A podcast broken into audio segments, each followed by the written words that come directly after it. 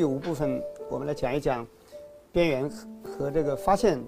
这个问题。就生活呢，我们不可能永远是处在舞台的中心，也不可能永远在社会的这个核心地带。就说从某种人群来说，他们可能就属于边缘人群。也许我们生活的时候会某个阶段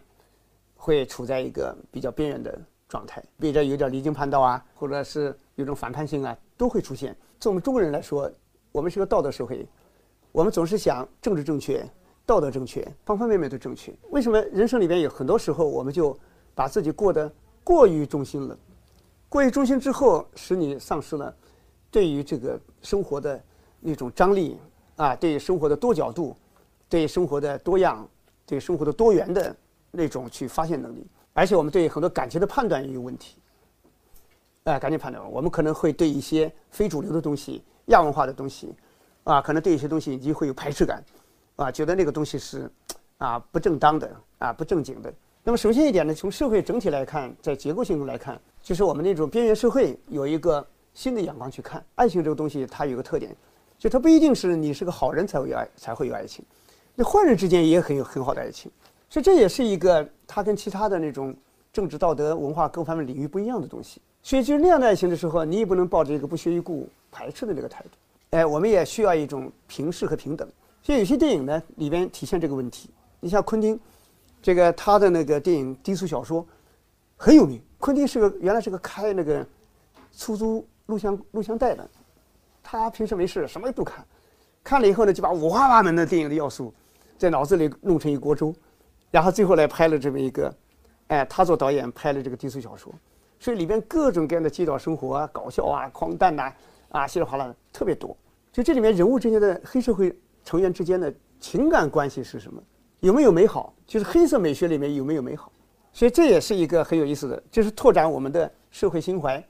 拓展我们的这个价值观的一个部分。黑老大要出去远处有办事去，一段时间不在，就把这个妻子米娅就交给这个马仔文森特去照顾，他一定要符合这个米娅的要求，米娅让他干什么他就干什么。说要去陪他解闷儿，结果米娅跟他带他来，到了夜总会。哎呀，这文森特呢，原来跟这个米娅在一起压力很大，因为听说啊，这黑老大心狠，就心狠手辣。一个原来一个马仔摸了一下这个米娅的脚，就被就被杀掉了。就，所以这下他就怕自己掌握不好，出事儿。但是米娅呢，实际上是一个很有性情的人。到了那个夜总会以后，那里正好举行那个兔兔。啊，那种那种舞蹈比赛，米娅一下子兴起，她要跳。因为一个在黑社会老大的妻子，平时其实表面上活得很风光，其实也生活在恐惧中。所以今天跟一个马仔在一起，这文森特还蛮有点儿，这个身上还有蛮有点儿才情的，所以他立刻就一听说他立刻举手要跳，文森特吓一跳。后来两个人就跳了一段。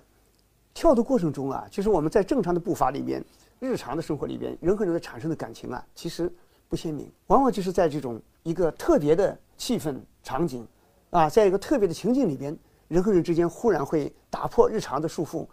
人和人之间的对视里边，他会发现一些东西。所以有人还问那个昆汀，因为这个男演员是个舞蹈非常好的一个演员，是故意给他设计的，啊，说倒也不是，啊，就是就是很自然的就出现啊这样一段剧情。所以这里边你看这个米娅和这个文森特，他们之间。在那个充满了死亡的黑社会里边出现的这种舞蹈过程中，互相的眼睛的对视，啊，互相的凝视，啊，互相的那种发自内心的啊那种默契，啊，那种默契，那种舞步，哎，特别美。就在正经的人里面跳不出这个东西来，这也是一种爱。但是这个爱是实现不了的，实现不了，但是呢又挡不住的内心，所以就显得特别有意思。不要以为爱情只属于好人，所以不要以为这个边角社会。里边都是邪恶，在爱情这个方面，它其实是在分布在整个社会里边，啊，不同的角落里边，不同的层级里边，不能否定某些东西的合法性。所以这也是一个我们的一个一个现代人的现代性的一个必备，啊，必备的一个认识。还有一个呢，就是边缘或者一种不合理的存在，它往往能爆发出一种啊特别大的、特别强烈的爱情，因为在这个场场景里边。到底爱不爱，它跟生死放在一起，绝境就是人的生死抉择，而这个时候能把爱放在前面，那这种爱情，比一般的那种我们说那种温暖的啊那种道德的、善良的那种爱，比那个还要厉害。就是他们 T V 呃 T K V 导演的这个《罗拉快跑》，非常好的个电影。这个女孩子黑社会贩毒，她的男朋友去啊去那个提着毒品，那个集团头派他去，然后呢拿到十万马克，很大笔钱。回来路上没想到在地铁上看到警察一慌，结果从地铁站里跑出来，那个装着钱的袋子忘记在那个地铁上了。坐在那个袋子旁边的是一个流浪的一个老头。这个人最后想返回列车去找，找不到了，已经车跑掉了。所以你看，她那个男朋友完蛋了，他钱拿不回去就会被搞死。所以只有十分钟的时间，因为他规定十二点必须把这个钱带回去。他只好打电话给女朋友罗拉，说我要去抢一个商店。他已经到了个商店门前了，抢钱。罗拉一看太危险，这样啊，说你等等，我去弄钱。我开始跑，呃，那个很有意思。罗拉呢是一个老头子，爸爸是一个大银行家，银行里有的是钱。听说他要借钱，坚决拒绝他。哎呀，罗拉没办法，只好离开银行，跑到那个店里，那个速度之快，看到这个男朋友已经准备开始抢，然后冲进去一起抢，冲出来之后被警察包围，随后那个警察乱枪，罗拉啊被打死了。要打死以后呢，忽然眼睛一睁，啊，又开始了第二种可能，啊，又去找父亲借钱，结果父亲呢不给他钱，他终于愤怒了，把那个保安的那个枪拿过来抵着他爸爸的头，让他一定要把钱拿出来。结果他爸爸悄悄的，人家悄悄按了报警。还不知道父亲给了他十万，他一出来一出银行一看，哎呦，都是警察，自己提着那个钱袋子。警察看到他呢，这么个小女孩儿，啊，以为他是银行里出来，呃，是有别的事儿的，赶紧让他赶快走，这里危险。我罗拉提着钱，呜，革命狂奔，跑到那个商店面前，男朋友正准备开始抢，看到他了，一高兴，转身过来，呀，结果没想到有一个扛玻璃的几个工人跟一个那种救护车。啊，一个大型的那个像个救火车一样的，啊，两个之间发生这个啊，就是紧急的避让，结果一家伙一弄，把她男朋友给撞死了。眼睛一睁，又是第三种可能。罗拉拿不到钱，看到赌场，拿着一百马克进去碰碰运气，结果没想到连押一连赢，连押连赢，最后硬是十万马克赢到，冲出银行，啊，去那个到他那个时间正好只差那么几十秒，冲到那个商店那里，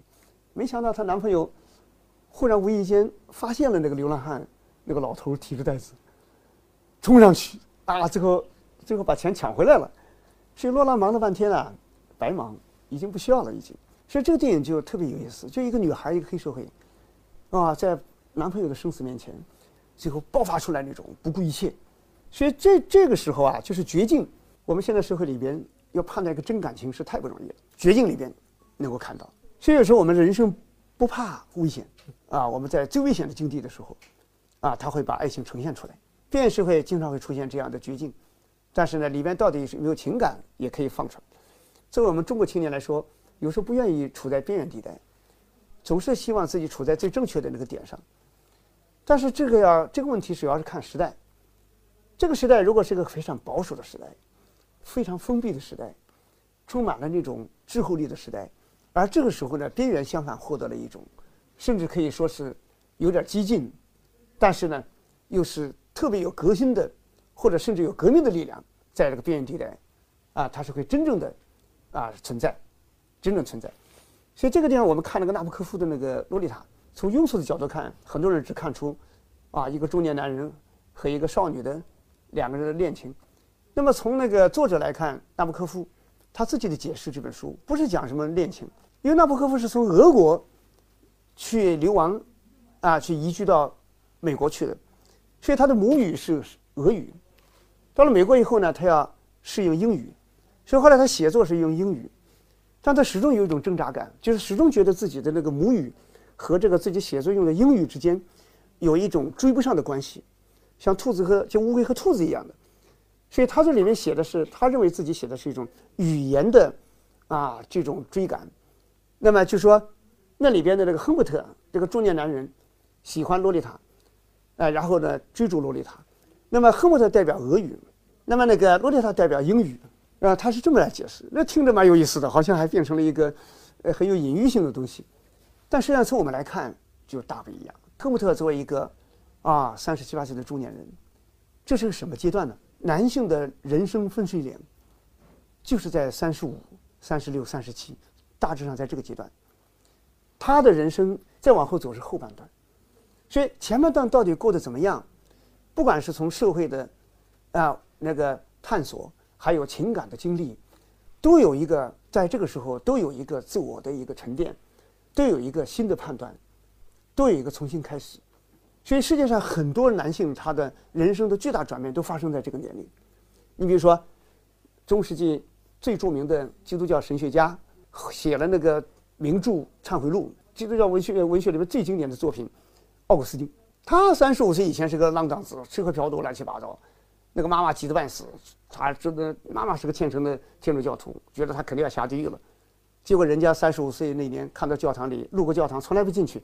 这一天忽然会进去了。因为里面空荡荡的，有个引力，看到那个圣坛上放着一本书，一看是圣经，啊，那个翻开的，然后正好翻开的那一页的第一行写着“为人要端正”。哇，他在黑帮里面那些那些吃喝玩乐社会从来不听不到这种话，他就觉得一种特别奇怪的感觉。这句话好像像个明矾一样的，在他一缸浑水里边一下子好像沉淀了很多东西，他就想不通什么叫为人要端正。他走出教堂以后还在想，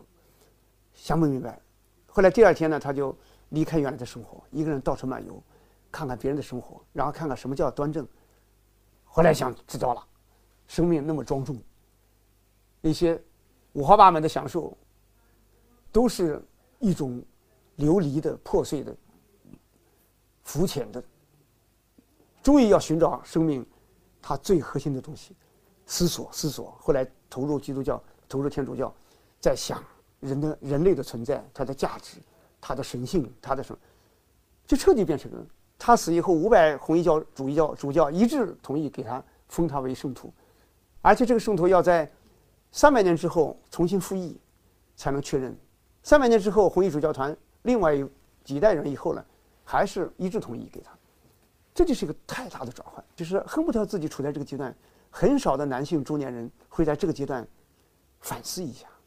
严肃的反思一下，自己到底过的是什么，是个什么人？纳博科夫写的这个亨姆特就是到这个年龄的时候，他经历了很多挫折，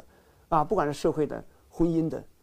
然后他开始知道自己要找什么了。他看到洛丽塔，就是他最符合他要寻找的那个人。因为洛丽塔一看，就是他童年时代的那个少年时代的那个少年恋人，那个小仙女，就那么单纯，他觉得他是最符合自己的审美观。和价值观的人，所以他一下子把全部生命投给他。但是呢，洛丽塔身上呢，她不一样。一个小姑娘，她要生长，她在最单纯的年龄，她开始吸收。所以恨不得第一眼看到她，她在那看一本画册，她根本看不见她，她在看一本流行画册，上面的影星偶像，是一个女孩子开始开始复杂化的阶段。但是她在外观上看起来是一个特别单纯的，所以这里面一个错位就特别大。所以你看那个洛丽塔，一个小孩子小女孩，她有身体里面埋藏的。无数的欲望，都都要快要打开，而赫姆特呢，最怕他释放这些东西，